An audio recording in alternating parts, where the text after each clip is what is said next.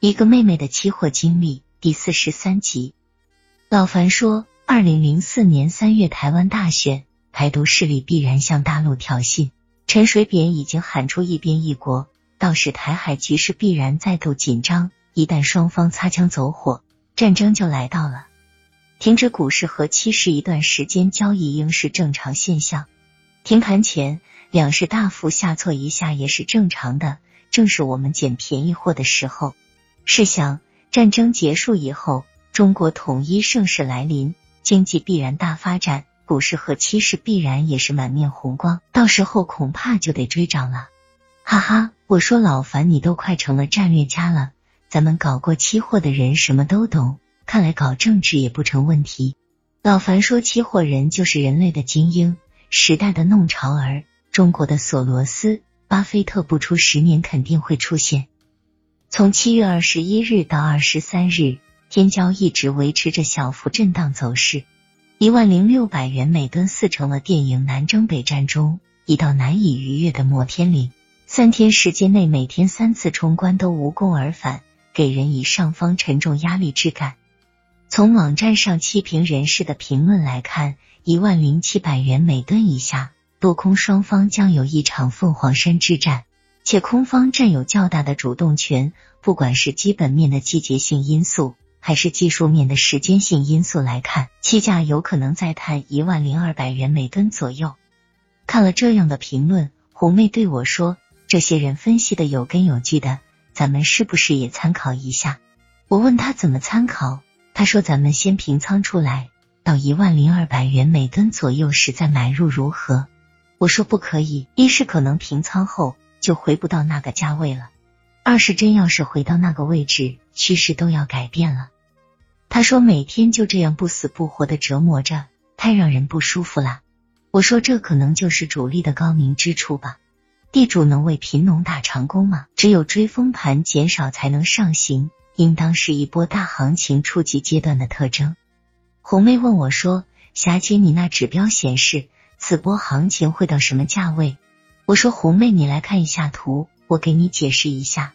我把为什么七月十四日要突破一万零二百元每吨作为趋势反转的理由告诉了他，然后告诉他，这种图和指标只是趋势状态图与指标，不仅无法测底和顶，而且也无法预测未来趋势会发展成什么样。我们跟定趋势后，只能坐等，再难熬难耐也得熬也得耐，要有和尚坐禅的毅力。只能等趋势改变后，我们再平仓并反手开新仓。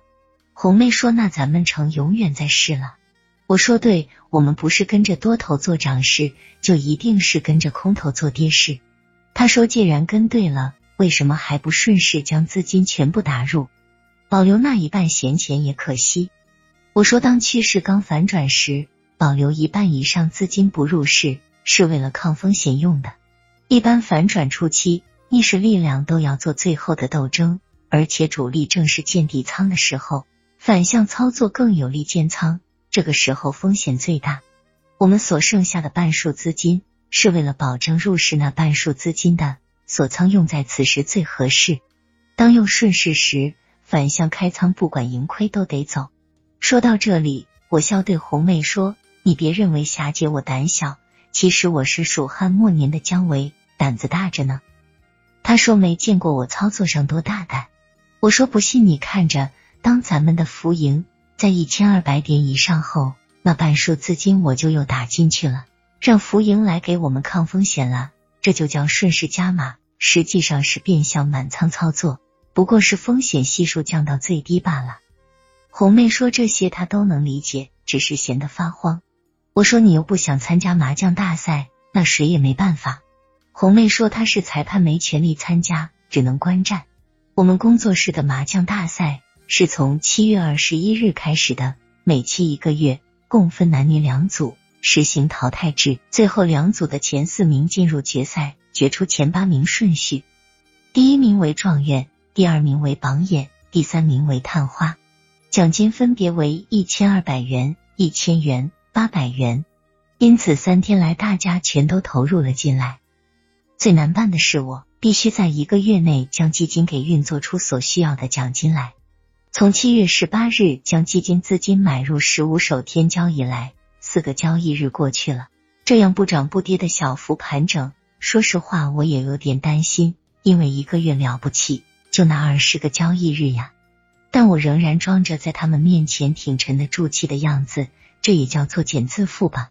所幸的是，我的运气真好。七月二十四日，在经过多日震荡行情后，期价终于向上突破了。天骄三一零合约直接在一万零六百一十五元每吨价位高开，很快就有效突破了一万零七百五十元每吨，根本没有什么凤凰山之战。